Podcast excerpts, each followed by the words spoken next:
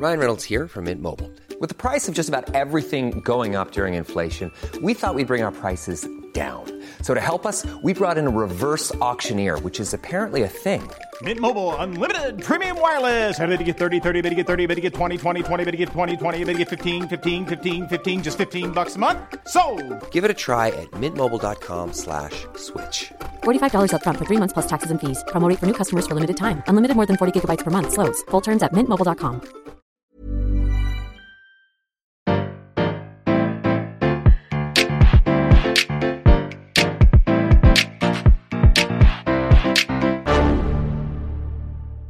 Bonjour, vous avez choisi la réponse D.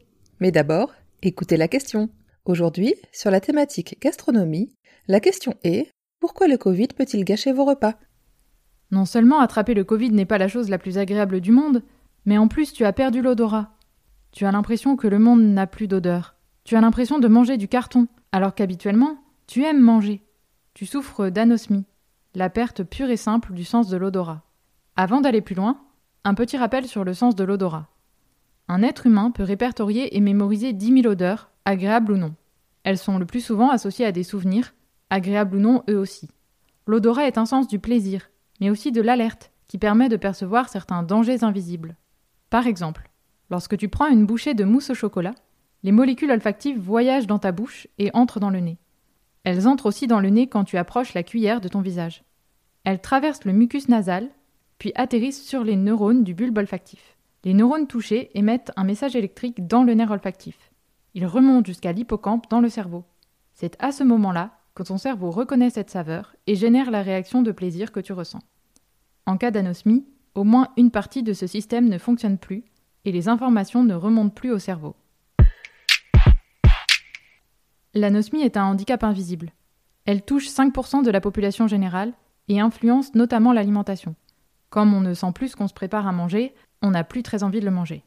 On associe souvent l'anosmie à l'agueusie, qui est la perte du goût, mais c'est parce que le goût est en grande partie composé des odeurs ressenties par la remontée des effluves de la bouche vers la cavité nasale. La personne anosmique aura besoin d'une rééducation pour apprendre à percevoir différemment le goût des aliments. On peut souffrir d'une anosmie passagère lors d'un rhume à cause du gonflement des muqueuses, mais une fois le rhume guéri, tout rentre dans l'ordre. Suite à certaines maladies, le réseau olfactif n'est plus opérant. Avec le Covid, les cils olfactifs du bulbe sont détruits, ce qui empêche la perception des molécules odoriférantes. Mais ce n'est pas tout.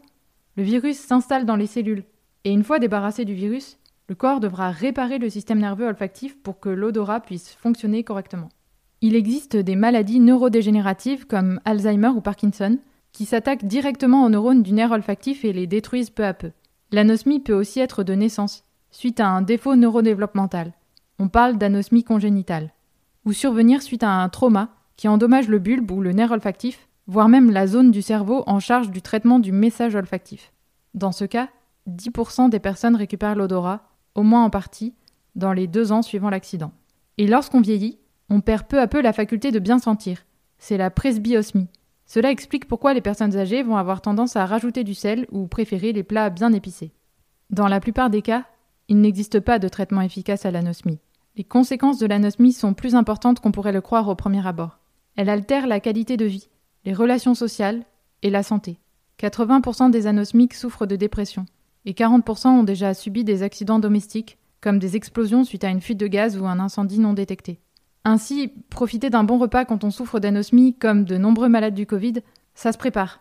Le plaisir du repas passe aussi par les saveurs et textures ressenties dans la bouche, les bruits entendus lors de la préparation et de la dégustation, et la vue, bien entendu.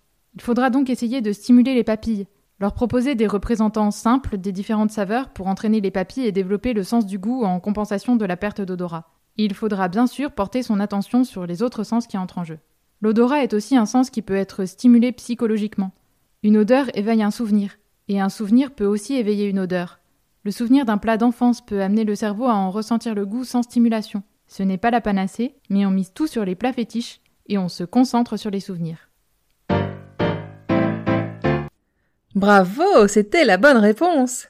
Pour aller plus loin sur le sujet, retrouvez les sources en description. La réponse D est un podcast du label Podcut. Vous pouvez nous soutenir via Patreon ou échanger directement avec les membres du label sur Discord. Retrouvez toutes les informations dans les détails de l'épisode. À demain pour une nouvelle question sur la thématique Histoire des luttes.